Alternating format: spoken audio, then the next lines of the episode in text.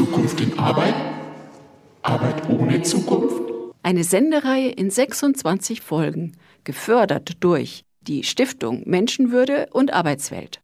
Das Beschäftigungs- und Qualifizierungsprogramm der Landeshauptstadt München MBQ im Referat für Arbeit und Wirtschaft, Verdi und der Rosa Luxemburg Stiftung. Jeden ersten und dritten Freitag im Monat um 17 Uhr auf der 92,4 sowie in der Wiederholung am darauffolgenden Montag um 6 Uhr, um 9 Uhr und um 13 Uhr auf DAB Plus und im Livestream. Alle Folgen sind auch als Podcast unter www.zukunftinarbeit.eu abrufbar. Das heutige Thema ist die sogenannte Digitalisierung der Arbeitswelt. Ist diese Digitalisierung der Arbeitswelt gerade rechtzeitig gekommen? Sind Homeoffice und mobiles Arbeiten die perfekten Antworten auf die aktuelle Corona-Krise?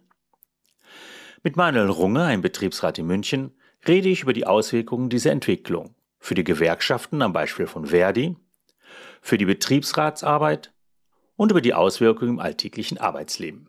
Mein Name ist Mike Russe-Hering und ich freue mich, dass Sie hier zuhören.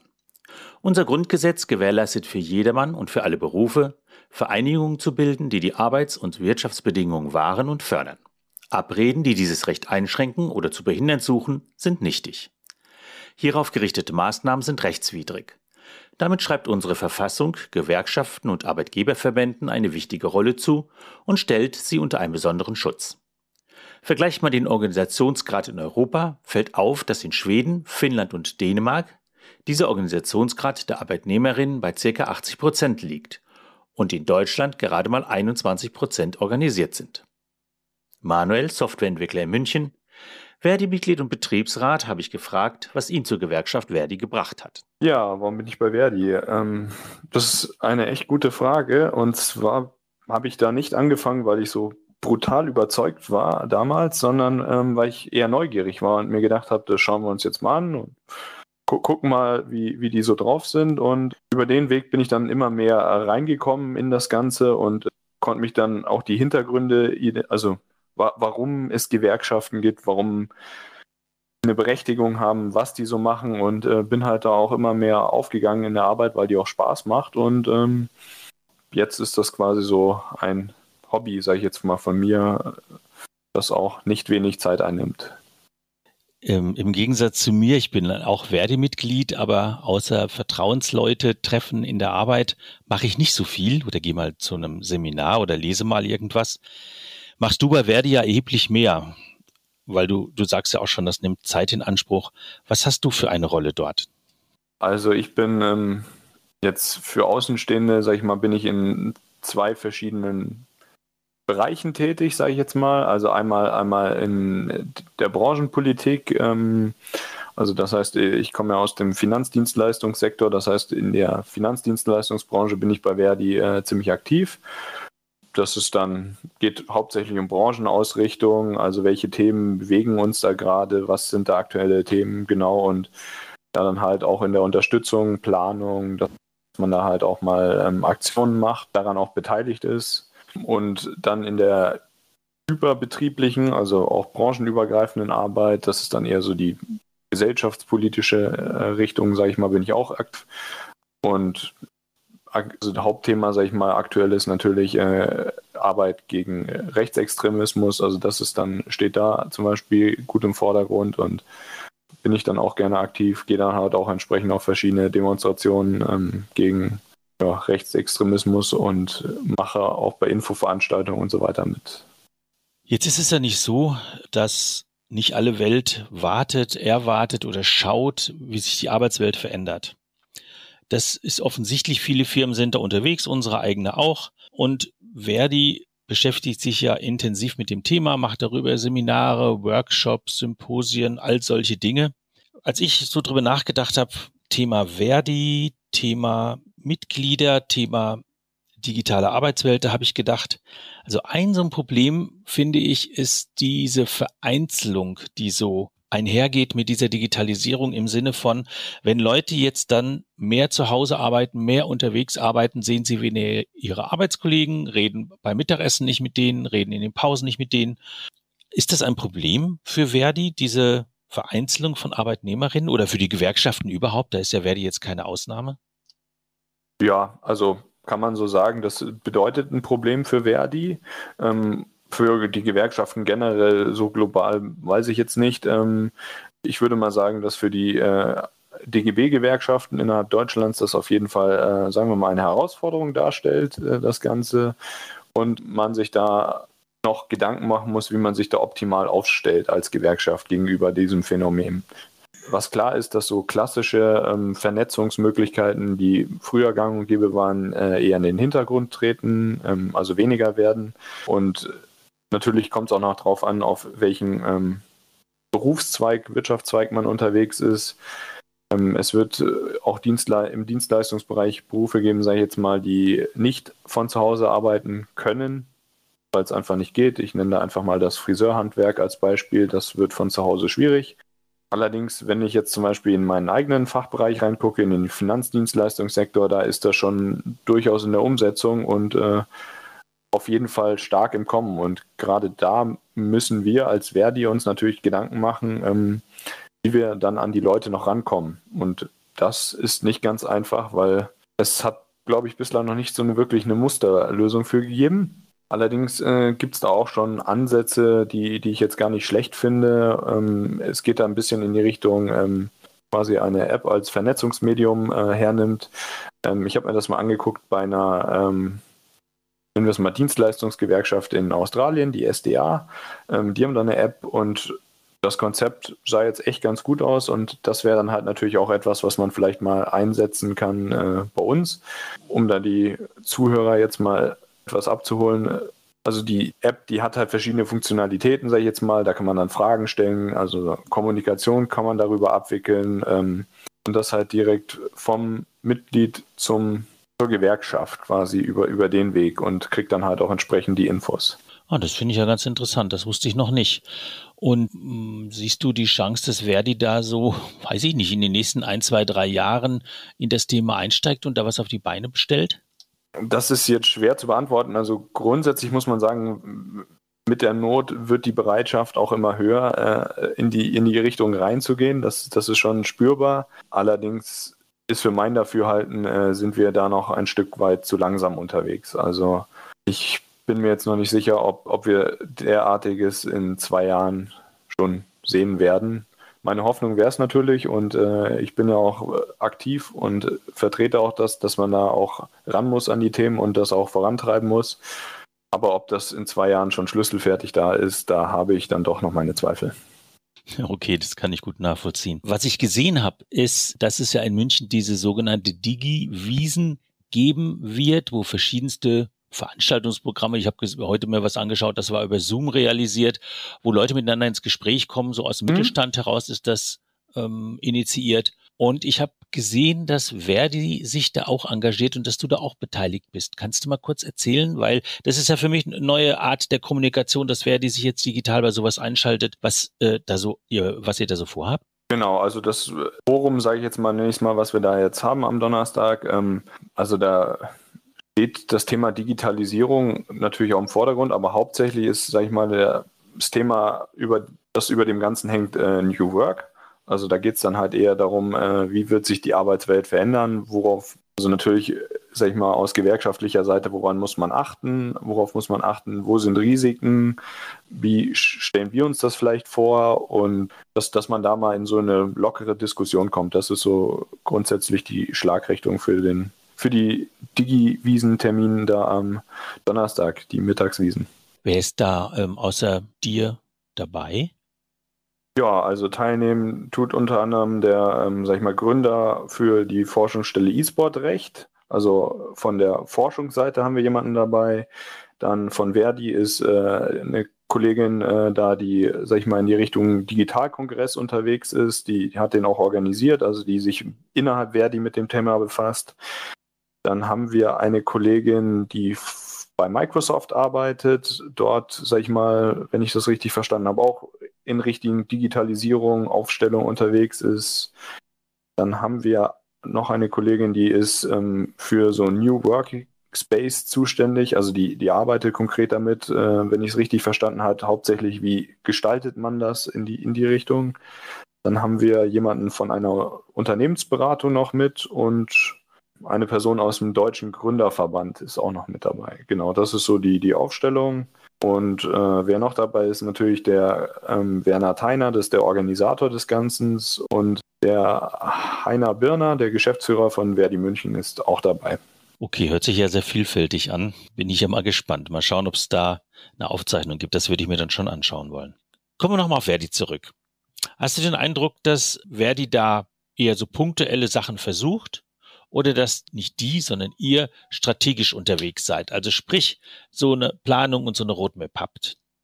Ähm, nein, also ich würde jetzt nicht behaupten, dass es da eine, Musterlösung gibt für das ganze Thema, dass äh, wir quasi in der Schublade haben, einfach nur rausziehen müssen und dann, äh, sag ich mal, die, die Lösung parat haben. Das wird auch ein Stück weit individuell gehen. Also wir müssen natürlich auf äh, einzelne Branchen schauen natürlich, ähm, was ist da wichtig, was muss da beachtet werden und äh, im Endeffekt müssen da jeweils individuelle Lösungen geschnitten werden, weil ich glaube nicht, dass wir mit dem Gießkannenprinzip da groß äh, vorankommen. Und von daher ist das jetzt, würde ich sagen, tut man sich da schwer, jetzt zu sagen, wir haben da die Musterlösung.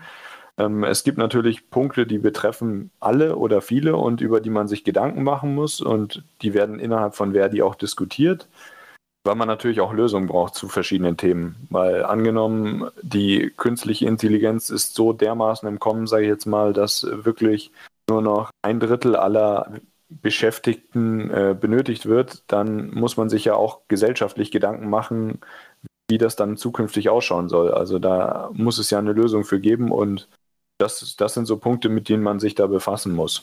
Die Gewerkschaften, die sind jetzt wirklich herausgefordert durch das Thema Digitalisierung, durch KI im Übrigen auch, auch ein spannendes Thema. Das lassen wir aber hier jetzt raus. Aber meine Frage an dich, wo siehst du die Gewerkschaften in zehn Jahren? Was erwartest du, wo Gewerkschaften da stehen, wie sie sich in die Gesellschaft einbringen? Gibt es die dann noch? Sind die stärker denn je? Meine Hoffnung ist ja ganz klar, dass sie auf jeden Fall stärker sind, äh, wie sie aktuell sind, wenn man jetzt mal anguckt, ähm, das ist ja kein großes Geheimnis, dass äh, die Anzahl der Beschäftigten, die äh, im Tarifbereich sich befinden, stark rückläufig ist. Also gut, nicht mehr stark inzwischen, jetzt stagniert es nur noch. Allerdings ist das natürlich auch ein Thema innerhalb der Gewerkschaften und klar, wir müssen dagegen steuern und ähm, sind auch guter Dinge, dass wir das schaffen. Und ich sag mal, Gewerkschaften sind ja bei großen Umbrüchen wichtiger denn je. Also wenn man jetzt mal sagt, ähm, man guckt sich die letzte disruptive Änderung in der Arbeitswelt an, dann ist das ja wahrscheinlich, sage ich jetzt mal, die industrielle Revolution gewesen und die hat ja dafür gesorgt, dass Gewerkschaften erstmal entstanden sind, so im Wesentlichen. Von daher sehe ich durchaus die Notwendigkeit von Gewerkschaften auch für die Zukunft, weil, sag mal, irgendwer muss ja darauf aufpassen, dass die Arbeitsrechte, dass die Interessen aller Beschäftigten vertreten werden irgendwo. Und das passiert ja hauptsächlich, sage ich jetzt mal, in den Gewerkschaften. Ja, das sehe ich schon so wie du. Aber jetzt würde ich dir entgegenhalten, vielleicht ähm, greift die Globalisierung immer weiter um sich. Dann irgendwann ist es dann egal, von wo jemand arbeitet. Und meinst du, dass es dann so eine globalisierte Gewerkschaft geben wird, wenn die Arbeitnehmer sich vielleicht äh, nur noch per Videokonferenz sehen oder zweimal im Jahr überhaupt und in Deutschland äh, Europa, Nearshore irgendwo sind, da braucht es auch jemand, der sich darum kümmert. Aber ich finde, eine Gewerkschaft ist immer nur stark, wenn sie eine starke Solidargemeinschaft ist, wenn sie viele Mitglieder hat, wenn sie repräsentativ ist und wenn sie dadurch auf Augenhöhe mit dem Arbeitgeber reden kann. Aber meine Sorge ist, dass durch das Thema Globalisierung, Digitalisierung, Vereinzelung, das einfach so breit gestreut wird, dass überhaupt kein Solidarisierungseffekt mehr entsteht, weil es eine anonyme Masse wird, die Arbeitnehmer. Ja, also die Befürchtung gibt es natürlich. Auf der anderen Seite möchte ich da schon entgegenhalten, dass es ja jetzt schon Vernetzung über Ländergrenzen hinweg äh, und globale Gewerkschaftsbünde gibt, in denen jetzt Verdi zum Beispiel auch unterwegs sind. Und da wird dann auch eine stärkere Vernetzung stattfinden, da bin ich mir sicher. Also wenn ich, wenn ich mir das angucke, jetzt gutes Beispiel, sage ich mal, ist Amazon oder so. Da versuchen wir ja schon seit längerem, bislang erfolglos, muss man leider sagen, einen Tarifvertrag durchzusetzen. Ähm, wenn ich mir das angucke, ich meine, die Kollegen in Italien haben das vor ein, zwei Jahren geschafft. Und äh, zu dem Thema, sag ich mal, sind wir als Verdi auch schon in Zusammenarbeit zum Beispiel mit äh, polnischen Gewerkschaften oder ich sag mal auch bester Gewerkschaften innerhalb des, also nicht innerhalb des DGBs, aber des DGBs, um da dann halt auch eine Vernetzung herzustellen, um auch, sag ich mal, Global Player dann in die Schranken weisen zu können, um sich quasi nicht über Ländergrenzen ausspielen zu lassen. Lora München, das freie Radio auf der 92.4. Wir senden gegen den herrschenden neoliberalen Mainstream. Wir wollen uns auch nicht an den Krieg gewöhnen und das Recht des Stärkeren lehnen wir ebenso ab. Damit diese Stimme für die Stadt erhalten bleibt, brauchen wir Ihre finanzielle Unterstützung. Wir brauchen Ihre Spende oder Ihre Mitgliedschaft im LoRa Förderverein. Natürlich sind Spende oder Mitgliedschaft steuerabzugsfähig. Wenn Sie mehr wissen wollen, Telefon unter 4802851 oder www.lora924.de. Noch einmal, Telefon unter 4802851 oder www.lora924.de. Das Thema hier bei Lore München ist die Digitalisierung der Arbeitswelt und ihre Auswirkungen auf die Arbeitnehmerinnen. Die Hans-Böckler Stiftung schreibt dazu, in der Corona-Krise zeigt Mitbestimmung ihre besondere Kraft. Betriebsräte und Gewerkschaften sorgen mit bindenden Vereinbarungen für sichere Arbeitsplätze und finanzielle Absicherung der Beschäftigten. Etwa wenn es um die tarifliche oder über Betriebsvereinbarung geregelte Aufstockung des Kurzarbeitergeldes geht. Dass die Mitbestimmung dem gesamten Unternehmen nützt, belegen zahlreiche Studien. Sie zeigen, dass Unternehmen mit Betriebsrat zum Beispiel in Sachen Produktivität und Qualifikation der Beschäftigten die Nase vorne haben. Unternehmen mit Arbeitnehmern im Aufsichtsrat weisen eine überdurchschnittliche Rentabilität und Innovationskraft auf. Sie investieren mehr und sind in vielerlei Hinsicht stabiler als andere Unternehmen. Zitat Ende. Genau das erlebe ich in meiner Arbeit als Betriebsrat. Erst durch das Zusammenspiel von Arbeitgeber und Arbeitnehmervertretung kann ein Unternehmen auch langfristig für alle Beteiligten den größten Nutzen erreichen. Mit Manuel, einem Betriebsrat aus München, rede ich im Folgenden über die Auswirkungen des neuen Zeitalters Homeoffice auf die tägliche Arbeit. Du bist der Betriebsrat, Mike, oder? Äh, das ist so. Ja, dann ähm, frage ich dich doch mal, warum bist du denn Betriebsrat? Ich bin Betriebsrat geworden, weil ich glaube, dass es eine Augenhöhe braucht zwischen Arbeitnehmer und Arbeitgeber. Ich bin der Überzeugung, dass Arbeitnehmer, wenn sie einzeln unterwegs sind, zu abhängig und zu schwach dem Arbeitgeber gegenüber sind. Es gibt halt verschiedene Phasen im Arbeitsleben, wann äh, der Arbeitgeber einen wirklich braucht, wann er einen nicht so sehr braucht. Das läuft mal so, mal so. Der Arbeitsmarkt ist mal Nachfragemarkt, mal Anbietermarkt. Aber ein Arbeitnehmer oder eine Arbeitnehmerin bleibt dann doch in einer gewissen Abhängigkeit von der Stelle und kann sich dann gegenüber dem Arbeitgeber alleine schwer behaupten. Dafür braucht sie einen Betriebsrat, der Betriebsrat, der eine besondere Rolle hat, freigestellten Betriebsräten ab einer bestimmten Arbeitnehmergröße, die dann nicht mehr leicht kündbar sind ähm, und die dann die Arbeitnehmer gegenüber dem Arbeitgeber vertreten und mit ihm auf Augenhöhe verhandeln können. Immer noch nicht ganz auf Augenhöhe, aber schon eine bessere, deutlich bessere Position haben. Also gab es dann Anlass, sage ich jetzt mal, also du bist ja auch, du bist ja wahrscheinlich, also als du angefangen hast, äh, in der Firma zu arbeiten, hast du ja wahrscheinlich nicht gleich gesagt, ich muss unbedingt im Betriebsrat, sondern es ist erst gekommen. Gab es da einen konkreten Anlass, ähm, irgendwie eine Ungerechtigkeit, die du empfunden hast oder Interesse, wie bei mir, sage ich jetzt mal, in, in die Richtung, ähm, ja, gab es da was, also einen konkreten Anlass, äh, warum du gesagt hast, irgendwann, ich stelle mich zum Betriebsrat auf, ich lasse mich da reinwählen ja, gab's schon. Ähm, ich bin gefragt worden von Kollegen und beim ersten Mal habe ich noch so gedacht, hm, ich finde das schon so ganz gut, aber die fachliche Arbeit lässt sich schwer mit Betriebsratsarbeit kombinieren, weil man dann äh, zwei nicht gut zufriedenstellen kann. Und beim ersten Mal habe ich abgelehnt, aber vier Jahre später bin ich dann wieder gefragt worden. Dann habe ich gedacht, doch, doch, ich mache das jetzt. Ich finde das wirklich, ich fand das auch vorher schon gut, ich finde das immer noch gut. Und äh, Dinge verändern sich ja nur, wenn man sich selber bewegt. Also durch gut finden und äh, im stillen Kämmerlein sich dafür aussprechen, verändert sich ja nichts. Und dann habe ich mir einen Ruck gegeben und habe mich aufstellen lassen. Bin dann erstmal ähm, mit auf die Liste gekommen, bin dann erstmal Ersatz gewesen, so dass man dann immer mal nachrückt, wenn welche ausfallen durch, durch Reisen, Urlaub, Krankheit. Und inzwischen bin ich äh, freigestellter Betriebsrat und habe dadurch tatsächlich den Beruf gewechselt. Also den Beruf von Software Engineering zu freigestellter Betriebsrat ist wirklich ein ganz kompletter Berufswechsel. Und jetzt so rückblickend betrachtet, hat sich's rentiert? Würdest du dich nochmal so entscheiden? Oder also bist du zufrieden mit dem, wie es gelaufen ist? Ja, doch, doch, ich würde es wieder so machen. Ich bin zufrieden. Es ist ein anderer, wirklich ein anderes Berufszweig, sag ich mal, ein, ein anderer Beruf. Aber es macht mir auch Spaß. Also man kann Dinge bewegen, man verhandelt mit dem Arbeitgeber, manchmal leichter, manchmal schwerer.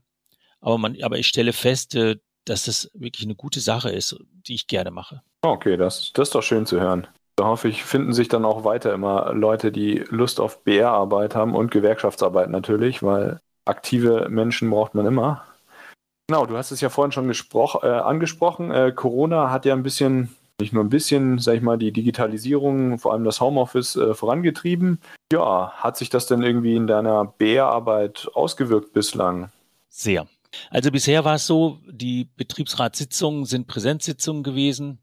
Um, das sind halt die Kollegen in, in München zusammengesessen und wir haben in der Präsenzsitzung face to face haben wir die Dinge besprochen, miteinander ausgehandelt und das habe ich als sehr positiv empfunden.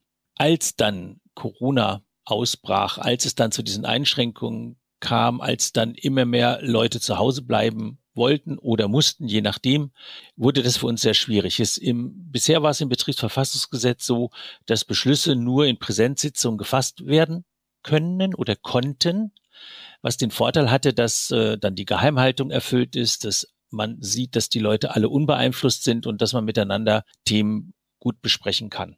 Weil natürlich der Gesetzgeber auch gesehen hat, dass äh, die Betriebsräte in immer größere Probleme kommen und die Arbeitgeberseite sehr gedrängt hat, dass die Betriebsräte doch bitte schön arbeitsfähig bleiben sollen, gab es dann das sogenannte Arbeit von Morgen Gesetz. Und das hat verschiedene Änderungen gebracht, die bis Ende dieses Jahres erstmal gelten. Und das eine ist, dass Beschlüsse jetzt eben in Videokonferenzen oder digital auch gefasst werden können. Und das andere ist, dass Betriebsversammlungen jetzt auch audiovisuell durchgeführt werden können, sprich, dass man da ähm, eine Videokonferenz machen kann da kann man jetzt mal drüber reden, denn das Ganze hat ja dann auch Vor- und Nachteile. Manche Dinge laufen besser, manche äh, Dinge laufen gut und manche Dinge laufen halt nicht mehr so gut. Ja, was, was ich ja spannend finde an, an der Sache ist ja, also ich sage jetzt mal, wenn die ganzen Leute im Homeoffice hocken, dann müsste es ja gerade auch für freigestellte Betriebsräte schwieriger sein, an die Leute ranzukommen. Also quasi im Endeffekt das gleiche Problem, was, äh, was man ja als Gewerkschaft auch hat. Ich sag mal, sonst hat man als Betriebsrat ja gerne mal auf das Medium Betriebsversammlung zurückgegriffen. Das ist ja sag ich mal, auch nicht so ganz einfach, die, die jetzt in der aktuellen Lage, aber auch im Hinblick, dass, dass das häufiger passiert, sage ich jetzt mal, dass ähm, viele im Homeoffice äh, sitzen, von zu Hause aus arbeiten. Wie organisiert man das denn dann? Also ich habe hab schon gehört, es gibt ja die Option Autokino, aber ob das so gut ankommt, ähm, wie macht man das dann zukünftig? Wie, wie schafft man es, äh, den Kontakt zu halten? Schwierige Frage. Ja, Autokino, Stichwort Autokino. Es kam bei uns tatsächlich die Idee auf, ob man nicht ein Autokino äh, für einen halben Tag mietet und dort eine Präsenzveranstaltung macht. Mal schauen. Ist auch eine Preisfrage. Aber, und wir dachten ja auch, das wird jetzt wieder besser, aber im Moment wird es ja in München alles wieder schwieriger. Aber ja, man sieht viel weniger Leute. Äh, wir haben früher auch mal Flyer verteilt, sind von Büro zu Büro gegangen, haben mit den Leuten geredet, äh, beim Essen die Leute getroffen. Ja, beim Essen sieht man ja auch keine Leute mehr oder wenn, dann muss man weit auseinandersitzen. In den Büros sind viel weniger Leute, die Parkplätze sind nur noch halb gefüllt. Also dieser Kontakt ist sehr abgerissen, ja, das stimmt. Und ich finde das äh, sehr schade. Man bekommt weniger mit, man bekommt nur noch mit, wenn Leute sich direkt an einen wenden oder wenn es sich irgendwie so ergibt. Das ist überhaupt ein Ding, das mir als freigestellter Betriebsrat sehr aufgefallen ist. Wenn man das nur in Teilzeit macht, dann hat man sein normales Berufsleben, arbeitet in Teams, in Projekten, in agilen Teams und ist halt viel mit Leuten einfach fachlich zusammen und ist auch im Betriebsrat und kann dann in den Betriebsrat hinein berichten oder den Kolleginnen erzählen, was sich im Betriebsrat so tut. Wenn man freigestellter Betriebsrat ist, hat man diesen Kontakt kaum noch. Und jetzt ist es nochmal verstärkt äh, durch diese ganzen Corona-Einschränkungen, durch das mobile Arbeiten. Also unsere Überlegung wird sein, dass wir äh, mutmaßlich sowas Webinarartiges machen werden im Herbst. Mal schauen. Also da sind wir noch am Üben, das müssen wir noch lernen. Aber diese diese Live-Präsenz, dass die Leute da sind, sich gegenseitig sehen und hören, die Geschäftsführung spricht, dann werden dazu Fragen gestellt, dann wird darauf geantwortet, dann sieht man, wie Leute unterwegs sind. All das ist natürlich nicht mehr möglich. Ja, von daher hoffe ich mal, dass das dann entsprechend auch funktioniert und äh, wenn ja, sage ich mal, wäre das natürlich auch ein Medium oder ein Punkt, den man als Gewerkschaft dann natürlich aufgreifen kann, um quasi die gleiche Problematik angehen zu können. Hoffentlich funktioniert das auch so gut wie, wie in der Vergangenheit dann mit den anderen Medien, sage ich jetzt mal. Ja, das wird sich zeigen. Da bin ich noch nicht so optimistisch, aber die Gegebenheiten sind, wie sie sind. Ich meine, es gibt ja auch Vorteile also manche sind ja auch froh, wenn sie zu Hause bleiben können und kein Risiko eingehen müssen. Und das betrifft Betriebsräte ja wie alle anderen Mit Mitarbeiter auch. Manche sparen sich halt auch den zusätzlichen Arbeitsweg äh, reinzukommen. Das sind auch Vorteile, aber ich stelle schon fest, auch in den Gesprächen mit dem Arbeitgeber, also ich bin ja auch im Gesamtbetriebsrat, wir haben ja mehrere Betriebsstätten, wo, äh, über Deutschland äh, verteilt, wo man da mit dem Arbeitgeber wiederum übergreifend verhandelt. Da treten die gleichen Effekte auf. Sind die Themen einfach? Lässt es sich digital ganz gut lösen? Sind die Themen schwierig? Gibt es sehr gegensätzliche Meinungen? Ist es digital noch schwerer zu lösen? Sie hören Nora München im Internet unter lora924.de oder auf UKW 92.4 in München und Umland. Homeoffice oder mobiles Arbeiten. Für alle, die auch im Schwimmbad oder im Park dauerhaft konzentriert arbeiten können und dabei Datenschutz und Vertraulichkeit im Griff haben. Für diejenigen scheinen traumhafte Zeiten angebrochen zu sein. Endlich keine langen Fahrzeiten mehr, gemütlich den Laptop auf dem Schoß, Kaffee in Griffweite, mit Kolleginnen chatten und nebenher Kinder hüten, Homeschooling im Griff behalten. Wann endet denn die Arbeitszeit im Homeoffice? Wohl nicht um 17 Uhr, um 22 Uhr, am Freitagabend? Über Vor- und Nachteile des mobilen Arbeitens spreche ich mit Manuel, der in München bei einem Softwarehaus arbeitet. Den dritten Punkt, über den ich mit dir reden möchte, das ist das Thema Homeoffice an sich. Du bist ja, wie die meisten Arbeitnehmer, in meinem Fall eben nicht, aber du halt Betriebsrat, aber arbeitest auch fachlich. Das heißt, du bekommst es auch mit, wie das Arbeiten im Team funktioniert, wie man fachlich an Projekten arbeitet, wie man mit Produkten arbeitet, wie man Software entwickelt, etc. Was mir aufgefallen ist, auch in unserem Unternehmen, das ist das Stichwort Mindset. Also mit Mindset ist gemeint, wie denken Leute, wie verstehen sie die Welt, wie flexibel sind sie, auf Dinge einzugeben, was haben sie für ein Führungsverständnis. Und da gab es die alte Welt, die da so dachte, Führungskräfte, die so dachten, nur wo ich kontrollieren kann, dort wird auch gearbeitet, da fühle ich mich wohl, da habe ich die Zügel in der Hand, das klappt ganz gut. Und in der neuen Welt, da soll es sein, dass Mitarbeiter und Mitarbeiterinnen, die sollen wie ein Mitunternehmer unternehmerisch denken, selbst motiviert sein und die brauchen eben keinen Aufpasser mehr. Was ist dein Eindruck? Gibt es da einen Zusammenhang zwischen dem Thema Homeoffice, digital arbeiten und solchen Themen wie Mindset, altes und neues Mindset? Gerade bezogen auf das Mindset, ja, also spielt ist natürlich braucht es da eine Änderung, äh, vor allem in, in der Managementbereich, sage ich jetzt mal, damit, damit sowas wie Homeoffice großflächig eingesetzt werden kann. Also gerade gerade du hast ja den Punkt gebracht, äh, dass nur da gearbeitet wird, wo man es kontrollieren kann, dass das so das alte Mindset ist und das, das neue Mindset ist eher so in Richtung, äh, die MitarbeiterInnen sind selbst also mitverantwortlich für das ganze Produkt und brauchen eben keinen, der auf sie aufpasst. Und ähm, klar, da, da gibt es, also da muss es einen Mind-Change geben, sag ich mal, in der Führungsverantwortung, allerdings auch bei den Beschäftigten eben, dass sie das auch annehmen, dass sie ähm, sagen, ja, das sehen wir auch so, dass wir da verantwortlich sind und von, von daher hat man auf der Seite sicher da eine Veränderung des Ganzen. Allerdings ähm, muss man auch sagen, was mich überrascht hat, äh, wie schnell das ging. Also, dass, dass das quasi ab März zwangsläufig mehr oder weniger ruckzuck ging und dann auf einmal alle ähm, ja, im Homeoffice saßen, also alle, alle, bei denen es ging. Ist ja bei uns nicht groß anders gewesen. Also früher, sag ich mal, war dann schon eher, also war das auf Abteilungsebene und äh, da war das dann auch zwischenzeitlich mal schwieriger, wer alles Homeoffice machen darf. Und äh, jetzt sitzen wir quasi seit März quasi durchgängig im Homeoffice. Äh, wir haben jetzt bald äh, Ende September, also kann man schon sagen sechs Monate. Gute sechs Monate. Und äh, bislang scheint es da weniger Probleme zu geben, also gegeben zu haben. Wie, wie geht's bei dir selber, bei deiner täglichen Arbeit? Wie macht ihr das denn? Ja, also ich muss äh, sagen, also ich hatte ja auch vorher schon die Möglichkeit, also jetzt vor äh, Corona-Lockdown, äh, die Möglichkeit, Homeoffice zu machen und habe die Möglichkeit eigentlich äh, nie genutzt ähm, und äh, war auch eher ein bisschen ablehnend unterwegs, ähm, weil es nun mal halt so, ich arbeite ja in einem Team und das ganze Team ist ja eigentlich immer vor Ort gewesen. Die saßen halt alle im Büro und ich natürlich dann auch. Und dann geht man halt morgens mit den Kollegen äh, Kaffee trinken, tauscht sich da aus ähm, und hat halt also seinen Workflow, sage ich jetzt mal, mit dem man ganz normal arbeitet. Und ähm, das hat sich natürlich jetzt, sage ich mal, radikal geändert. Wenn jetzt natürlich äh, wir alle im Homeoffice hocken, ähm, haben wir es jetzt so gemacht, wir haben sag mal, so ein Daily äh, Go-To-Meeting, das dauert eine Stunde ungefähr. Da tauschen wir uns dann über alles Mögliche aus innerhalb des Projekts. Ähm, nicht über alles Mögliche, also es ist schon natürlich projektbezogen. Und dann, ja, arbeitet man schon eher für sich alleine. Ähm,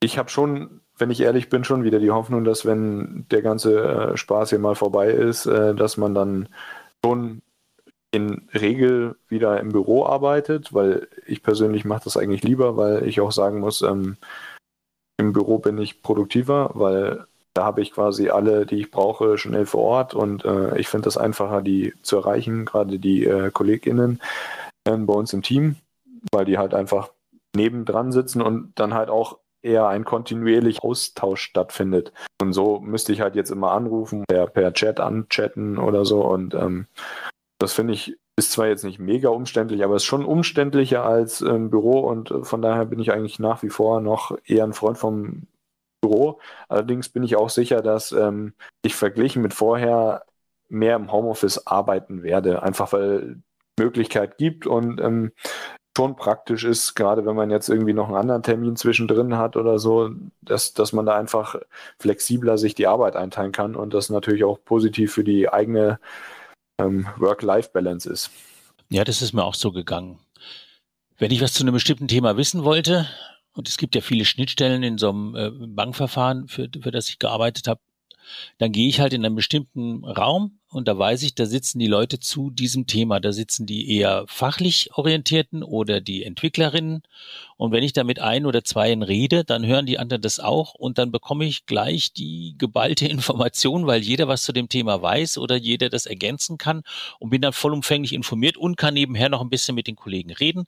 Also für das soziale Gefüge ist das auch ganz gut.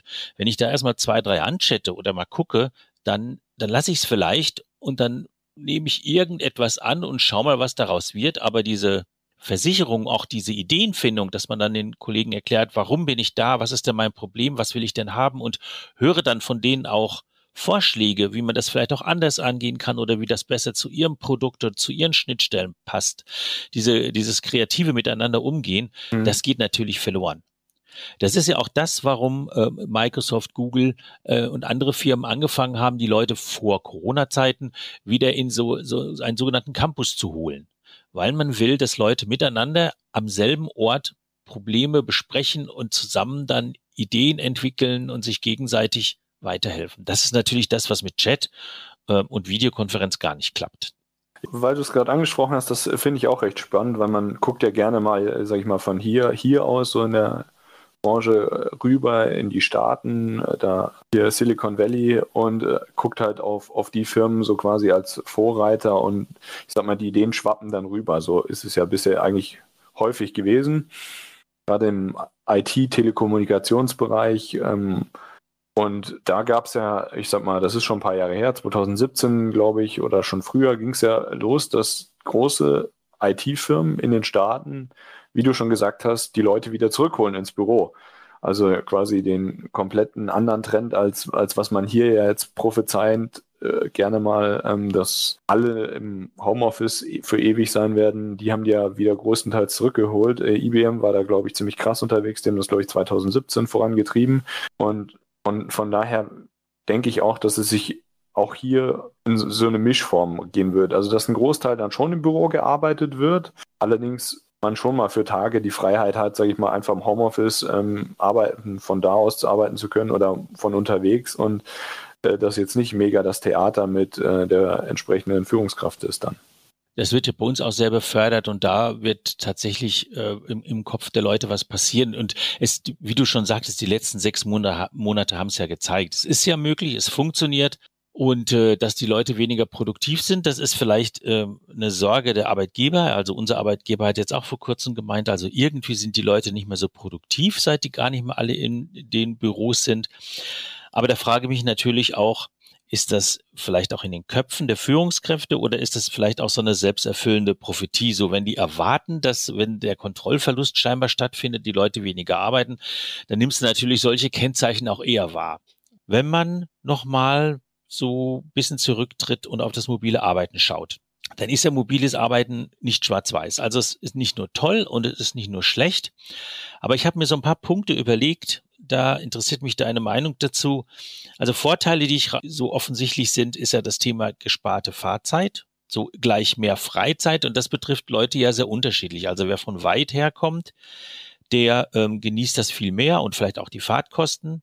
Und das andere sind flexiblere Arbeitszeiten. Also sprich, ich kann dann halt vormittags arbeiten und abends arbeiten und mittags etwas machen. Wie geht es dir mit diesen Themen? Ja, also fangen wir erstmal mit dem Thema Fahrzeit an.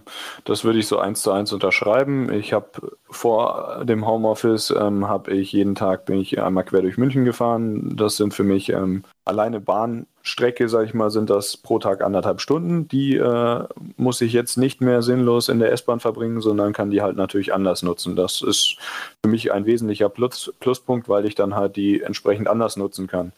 Ansonsten ähm, der andere Punkt, natürlich, also ich, du bist einfach flexibler. Ich kann meinen Einkauf jetzt einfach mal schnell eben vormittags erledigen ähm, und muss nicht irgendwie gucken, was gibt es abends noch, wenn ich wieder von der Arbeit zurückkomme ähm, und kann das einfach reinschieben. Also ich sag mal, der, der Einkaufszentrum ist fünf Minuten von hier zu Fuß entfernt. Also ich kann da schnell mal in der Mittagspause auch rüberlaufen, einkaufen gehen, bin dann hier wieder da. Und das, das ist natürlich schon ein Punkt, wo ich sage, oh, das ist schon ziemlich geil.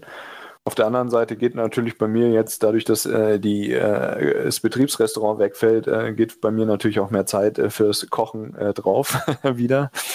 Da verliere ich etwas, wenn ich dann in der Küche stehe, aber so verkehrt ist das jetzt, glaube ich, auch nicht. Das stimmt, das habe ich natürlich auch immer sehr gerne in Anspruch genommen. Auf der anderen Seite, das sind ja jetzt so Vorteile, die sind, liegen auf der Hand. Auf der anderen Seite ist etwas, womit Leute auch vorher schon ein bisschen gekämpft haben, aber was jetzt noch viel schwieriger wird, ist das Thema ständige Verfügbarkeit. Denn wenn der Rechner läuft und dein Handy, du vielleicht ein Diensthandy hast, dann bist du ja ständig ansprechbar, anrufbar. Wie trennst du dann Privat und Beruf? Ist du dann vielleicht vorm Laptop, weil das hast du jetzt eh schon die ganze Zeit gekocht und willst nicht noch mehr Zeit investieren? Schaffst du es da, dich abzugrenzen? Hast du da Zeiten, sagst du, du arbeitest von acht bis zwölf und dann machst du eine Stunde strikt Pause? Nee, klar, also da, da, das ist natürlich auch ein Punkt, der muss ich mich an die eigene Nase packen. Also man, man merkt das schon eher, dass man den Rechner dann einfach laufen lässt. Also ich sage jetzt mal, wenn ich gerne mich auch abends irgendwie an Herd stelle, dann lasse ich den Rechner einfach laufen und ähm, ich sag mal, während das Wasser kocht oder irgendwas gerade nicht meine permanente Aufmerksamkeit äh, benötigt, dann schaue ich nochmal, ob eine Mail reingekommen ist oder überlege, wie ich schnell nochmal irgendwas zwischen reinschiebe oder so. Ähm, also das mache ich schon, aber also es stört mich auch nicht wirklich. Das, das ist so das Thema. Also ähm, es fühlt sich also ich fühle jetzt nicht unbedingt mich permanent erreichbar, weil ich das Ding natürlich auch zuklappen könnte, wenn ich gar keinen Bock mehr habe. Und passiert ja auch so öfter mal, dass, dass man ähm, sagt, okay, wir haben eh genug Gleitzeit und es steht jetzt nichts mehr an, heute irgendwas ultra dringendes, dass man einfach dann sagt, okay, wir klappen den Rechner jetzt zu und fahren an See. Also das, die Möglichkeit besteht ja nach wie vor. Das ist in meinen Augen auch natürlich auch eine Frage, wie, de, wie man das Ganze gehandhabt wird. Also wie, wie die Erwartungen an einen selber sind und ähm, ob, ob man da auch entsprechend mitspielt. Ich sag mal, es gibt bestimmt äh, KollegInnen bei uns, die das sehr zu Herzen nehmen und dann wirklich permanent verfügbar sind. Ähm, also das ist bei mir nicht der Fall. Also ich sag mal, wenn ich jetzt zum Beispiel esse, dann werde ich für den Moment, werde ich, sitze ich in einem anderen Raum, da kriege ich da gar nichts mit. Das ist mir dann aber auch wurscht. Ja, dann hast du das gut im, im Griff. Denn ich erinnere mich an äh, Diskussionen mit Kollegen. Da war das so, also das war auch noch vor Corona-Zeit. Ich weiß gar nicht, wie die das jetzt machen, dass die selbst im Urlaub noch äh, ihr privates Handy hatten und in äh, privaten Chatgruppen waren und dadurch erreichbar waren und dass dann immer so Situationen auftraten, dass sie dann angechattet wurden, du, ich muss jetzt an dem Fachkonzept da habe ich diese Schwierigkeit und ich finde die Dokumentation irgendwie, ist das wohl noch nicht so fertig. Erklär mir mal kurz, wie das geht oder wie ich daran vorbeikomme. Und dass dann die Leute das machen, auch im Urlaub machen, auch das Handy nicht ausmachen, weil es sowieso gemischt ist. Also sie haben gar kein Diensthandy, sie machen alles über das private Handy und auch ein schlechtes Gewissen haben, wenn sie sagen, wenn ich jetzt mal eben dem nicht zehn Minuten das erkläre, wie das funktioniert, dann braucht er dafür zwei Tage länger und macht es vielleicht falsch und wenn ich wiederkomme, muss ich das noch korrigieren. Also war diese Abgrenzung, die war sogar in, während der Urlaubszeit nicht gegeben. Und das haben die Leute schon als äh, Belastung empfunden, auch so in moralischer Sicht, so im Sinne von, ich kann doch die Kollegen nicht hängen lassen. Das ist doch wirklich nicht, nicht fair. Genau, das ist der Punkt, den ich vorhin gemeint habe, den mit Haltung dazu, dass das schon natürlich ein Problem ist für bestimmte. Gerade Urlaub sehe ich nochmal kritischer, weil Urlaub soll ja wirklich der Erholung dienen und ich sag mal, wirklich erholt bist ja auch nur, wenn du abschalten kannst, mal von dem Ganzen für einen längeren Zeitraum. Also es ist natürlich, gerade beim Thema Urlaub ist das natürlich dann schon ein Risiko, vor allem wenn, wenn du so Phänomene hast, wie äh, dass du berufliche Chatgruppen hast, die nicht nur für Privates genutzt werden, sondern halt auch für Arbeit und dann halt wirklich auch mit deinem Privatgerät permanent erreichbar bist. Also das sehe ich schon als Problem. Ich sage jetzt mal bei mir, ich habe kein Firmenhandy, habe ein Privathandy äh, und mir ist aber allerdings noch nicht vorgekommen, dass ich jetzt irgendwie im Urlaub angechattet, angerufen worden wäre, dass ich irgendwie irgendwem helfen müsste. Also ich könnte mich nicht dran erinnern. Und ja klar, mein Rechner kann ich dann halt einfach im Urlaub, der bleibt dann halt zu Hause oder bleibt ausgeschaltet. Ähm, und von daher gelingt mir das dann schon eher abzuschalten. Aber sicherlich ist das schon ein Problem, über das man reden muss, ähm, wenn, sag jetzt mal, die tägliche Arbeit über private Chatgruppen auf dem Privathandy organisiert wird und man dann auch in der Freizeit permanent irgendwelche Mails oder äh, liest, muss man ja nicht unbedingt lesen, aber ich meine, man sieht es ja, dass sie angezeigt wird, wenn eine Nachricht in WhatsApp kommt, dann blinkt das Handy, dann guckt man da rein. Also ich meine, man kann es abstellen, aber wenn man da reinguckt, man wird sie ja trotzdem lesen und kommt halt nicht wirklich aus dem ganzen Trott dann raus, weil man dann gedanklich wieder schon an der Lösung ist. Alleine, weil man sich die Frage zum Beispiel durchgelesen hat, ohne jetzt unbedingt direkt darauf antworten zu müssen. Ja, ist so. Und dann ist natürlich auch dieser Solidaritätseffekt, dass äh, man ja auch Hilfe braucht, wenn es mal nicht gut läuft und dass man ja ein, äh, wirklich solidarisch mit den äh, Kolleginnen sein will. Ja, das ist wirklich ein Problem. Ähm, was anderes, was mich interessiert, äh, Thema Gesundheit, Ergonomie. Wenn jetzt Leute wirklich viel zu Hause arbeiten, dann hat ja nicht jeder so einen tollen Schreibtisch vielleicht oder nicht oder einen Arbeitsraum und einen höhenverstellbaren Schreibtisch wir haben mit dem Arbeitgeber ja darüber verhandelt und sind da auf nicht viel Gegenliebe gestoßen, äh, dass der Arbeitgeber sagt, da helfe ich viel.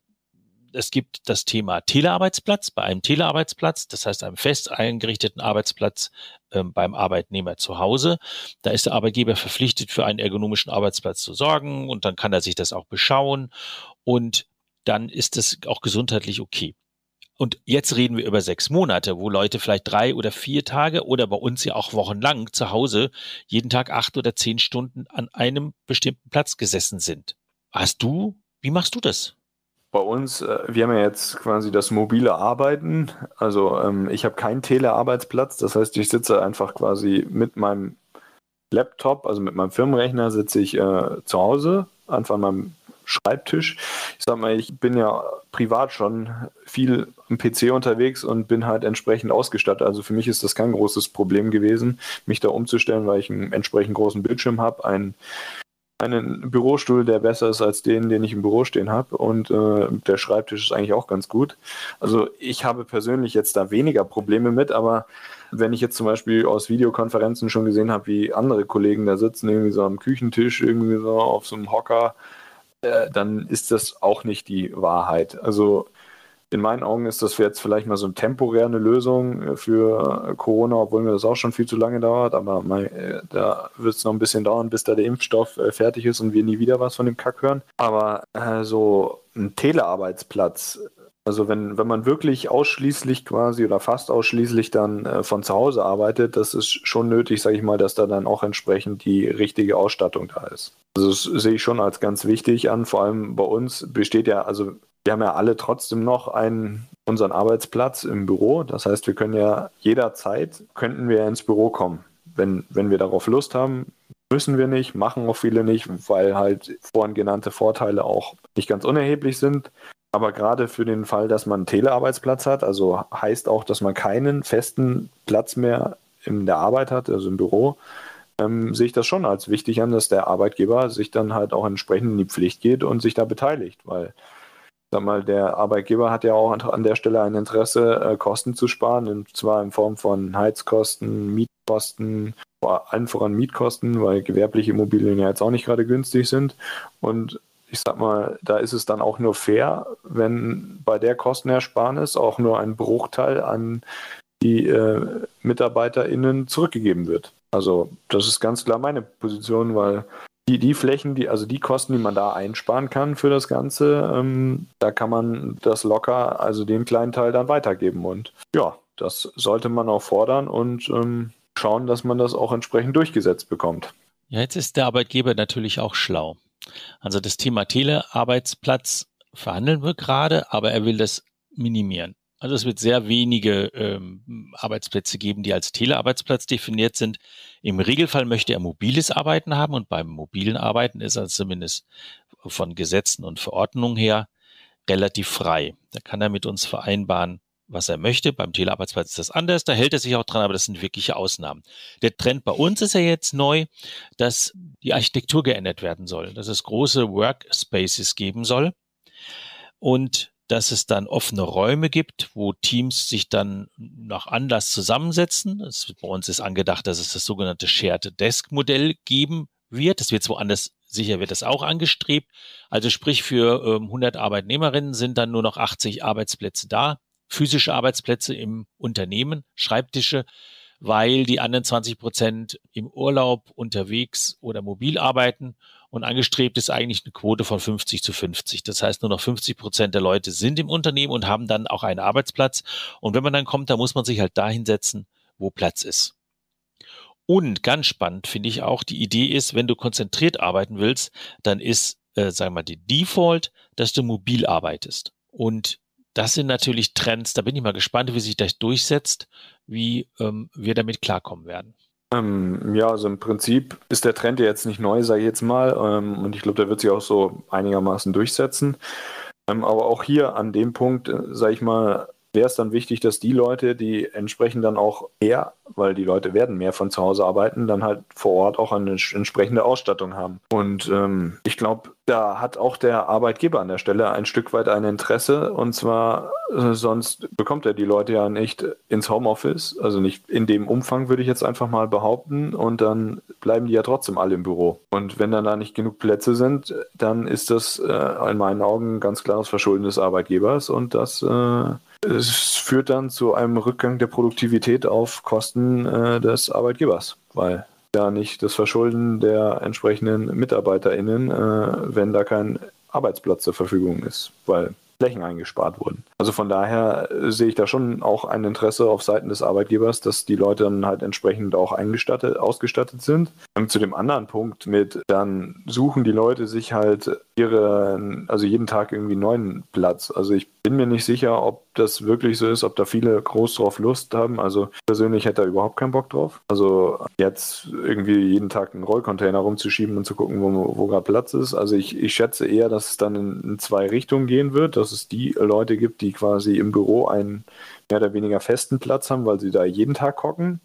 Und die, die dann halt von Zeit zu Zeit reinkommen und mal wieder im Homeoffice sind, also dass es eher die zwei Fraktionen gibt, das wäre jetzt so meine Einschätzung. Und dass, dass die dann sich quasi entsprechend irgendwo verteilen. Ähm, ich habe es an einem Standort gesehen, wo das schon ziemlich weit fortgeschritten ist. Da ist es natürlich so, dass nicht alle Arbeitsplätze gleich attraktiv sind zum Arbeiten. Also es war ein großer Raum mit einem Mittelgang und die Arbeitsplätze, die am Mittelgang waren, da bist du halt häufiger gestört, weil halt jemand hergeht, jemand guckt oder jemand dich anspricht und die mehr außen waren, auch am Fenster waren, die sind natürlich beliebter und dann entsteht ja so ein interessanter Effekt. Wer morgens früh kommt, der nimmt natürlich den schöneren Platz. Und wer um zehn erst kommt, der muss dann gucken, ob er überhaupt auf dem gleichen Flur, auf dem gleichen Stockwerk oder im gleichen Gebäude noch unterkommt. Oder jemand anders hält ihm Platz frei, aber das ist ja dann auch nicht so gedacht. Also ich denke, da wird es noch einiges brauchen, bis sich das vernünftig einspielt. Ja, also wobei ich die Befürchtung, also ich kann natürlich nicht hell sehen, aber ich glaube, das wird äh, allenfalls äh, äh, anfangs, wenn das mal eingeführt wird, ein Problem, weil ich mir relativ sicher bin, dass sich dann schon die feste Plätze rauskristallisieren. Das kann ich mir auch vorstellen, ja. Aber das ist dann eben kein Shared Desk mehr, sondern das ist dann irgendwie so, in vielen größeren Büros ist immer mal ein Arbeitsplatz äh, nicht, nicht genutzt. Das ist dann aber kein echter Shared Desk. Richtig, aber das ist schon meine Vermutung, dass das eher in die Richtung geht, weil also ich habe auch mit äh, vielen KollegInnen gesprochen und da war jetzt auch eher so das Credo, äh, ja, man hat jetzt nicht unbedingt Bock, da irgendwie aus dem Schließfach irgendwie das Zeug jeden Morgen da zu holen oder irgendeinen Rollcontainer rumzuschieben. Ähm, man möchte einfach ins Büro kommen und wenn man da ist, setzt man sich hin, schaltet den Rechner an und kann loslegen und muss jetzt nicht irgendwie erstmal auf die Suche gehen. Also kann mir nicht vorstellen, dass da irgendwer Bock drauf hat, äh, auch wenn das gerne mal irgendwie suggeriert wird, dass man jeden Tag woanders hockt und äh, dass es ja irgendwo bei irgendwelchen Firmen so dieses No Camping gibt, äh, das äh, davon halte ich jetzt eher weniger. Das hat sich in meinen Augen, glaube ich, eher irgendeine tolle Unternehmensberatung ausgedacht, äh, die das als den neuesten Scheiß verkaufen will und das allerdings schon ein bisschen von der Realität entfernt ist. Bin ich mal gespannt. Ähm, mir ist der Gedanke auch nicht sympathisch, das so zu machen, so rumzulaufen, weil für mich dann ein Stück Bindung an der Firma dann auch wegfällt. Also wenn ich dann in irgendeinem Raum sitze mit Kollegen, wenn ich dann von zu Hause arbeite oder wenn ich mit mehr externen als internen Kollegen arbeite, weil mein Projekt halt gerade so aufgestellt ist und ich mache das von irgendwo, dann kann ich das auch für irgendeine Firma machen und treffe vielleicht die externen Kollegen, die in zwei, drei, für zwei, drei Firmen arbeiten, häufiger als die internen, weil die gerade woanders sitzen. Also dann bin ich, lässt auch meine Bindung an den Arbeitgeber nach. Ja, und man, man muss ja auch überlegen, also die meisten im IT-Bereich oder auch, weiß ich nicht, woanders werden wahrscheinlich im Team arbeiten. Also bei mir ist das natürlich so, also wir haben, habe ich vorhin schon gesagt, wir haben ein Projekt und arbeitet man ja im Team. Und es würde ja keinen Sinn machen, dass wenn das nicht zusammensitzt. Also kann ich mir das auch schwer vorstellen, dass wenn man im Büro unterwegs ist und alle quasi an einem Projekt arbeiten, dass man sich dann quer über die einzelnen Arbeitsplätze in der Firma verteilt. Also da wird man ja schon schauen, dass man möglichst auf keine Ahnung, wie dann das Konzept ausschaut, an einer Insel sitzt oder so oder in einem Büro, je nachdem, was da die Raumgestaltung hergibt, äh, weil das ja nur so Sinn macht. Also sonst braucht man auch nicht ins Büro kommen, weil ich sage ja, für mich ins Büro zu kommen, ist der Mehrwert, dass ich mit den Kollegen, mit denen ich zusammenarbeite, dass ich da einen regen Austausch habe, dass man einfach produktiver unterwegs ist, was das angeht. Und ich meine, wenn ich da irgendwie drei Gebäude weiter sitze von meinem Team entfernt, dann kann ich auch gleich zu Hause bleiben, weil da habe ich dann keinen Mehrwert. Und du sparst den Arbeitsweg. Ja, richtig. Gut, letztes Thema, was ich noch habe. Wenn man über gestörtes oder ungestörtes Arbeiten im Homeoffice redet, dann höre ich oft so Argumentationen, die auch sehr berechtigt sind. Ja, man kann aber nicht arbeiten und gleichzeitig Kinder hüten. Man kann aber nicht arbeiten und gleichzeitig Homeschooling machen man ist dann aber abgelenkt. Und eigentlich, und das ist das Verblüffende, ist dann nicht Mann abgelenkt, sondern Frau abgelenkt.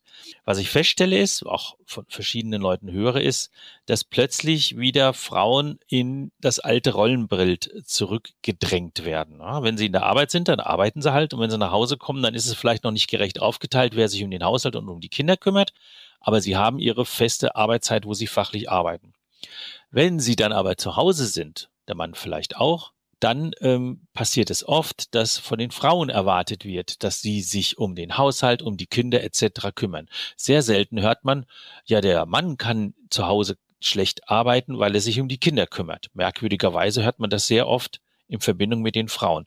Also irgendwie passiert jetzt während dieser Corona-Zeit, während dieser Homeoffice-Zeit wirklich ein Zurückdrängen der Frauen in alte Rollenbilder. Ja, das habe ich auch schon gehört. Und also es ist schon erschreckend, weil ähm, wenn man sich jetzt mal anguckt, auch wenn es viel zu langsam gegangen ist, aber von diesem traditionellen Frauenbild ist man ja immer weiter weggekommen. Und das ist ja auch gut so. Also wenn ich mir jetzt zum Beispiel irgendwie so ein, äh, die, weiß ich nicht, ob das ein Fake-Video ist oder ob das echt so war, diese Dr. Oetker-Werbung aus den 50ern oder so angucke, kann man ja eigentlich quasi nur drüber lachen oder so oder auch ähm, diese Fernsehserie da, der siebte Sinn. Und das sehe ich schon positiv, dass man da gut ein, ein gutes Stück weit weggekommen ist aus den, was weiß ich, 50ern. Und klar sehe ich das natürlich äh, ultra kritisch, wenn jetzt wieder so diese traditionellen äh, Frauenbilder oder Familienbilder, sage ich jetzt mal, wieder Einzug erhalten, ähm, weil man ja gerade davon weg will. Aber wie, wie das Warum das jetzt konkret so zustande kommt, da habe ich jetzt auch noch keine wirkliche Erklärung, warum, warum das jetzt quasi gerade in der Corona-Zeit, sage ich jetzt mal, so wieder Einzug gehalten hat. Weil ich hatte jetzt, erstmal hätte ich jetzt nicht gedacht, dass das so kommen wird, aber eine Erklärung ist vielleicht, dass das an den entsprechenden Berufsbildern liegt. Also wenn ich jetzt sage, wir haben ja ähm, viele, viele Frauen, sage ich mal, sind ja in den sozialen Berufen unterwegs. Also die arbeiten da und haben ja auch eher mit menschlicher Nähe zu tun. Und wenn das jetzt nicht gerade Krankenhaus ist oder ähm, also wirklich, sag ich mal, vor Ort Berufe, die jetzt nicht durch den Lockdown ausgeschaltet wurden, dann funktioniert Homeoffice nicht.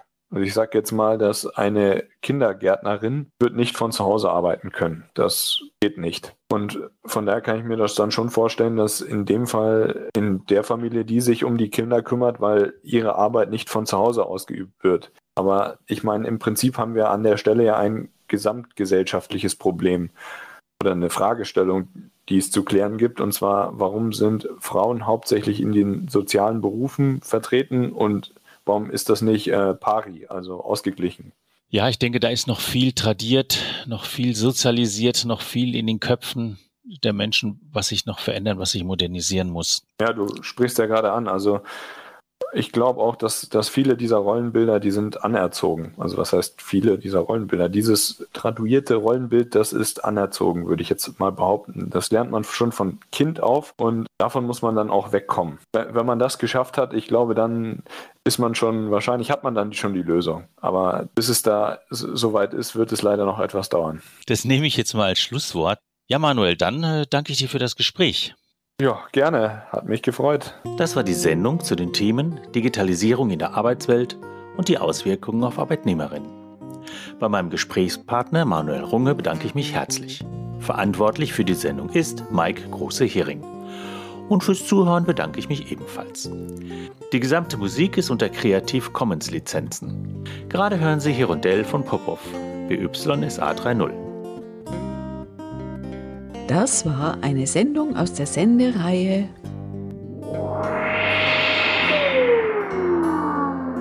Zukunft in Arbeit? Arbeit ohne Zukunft?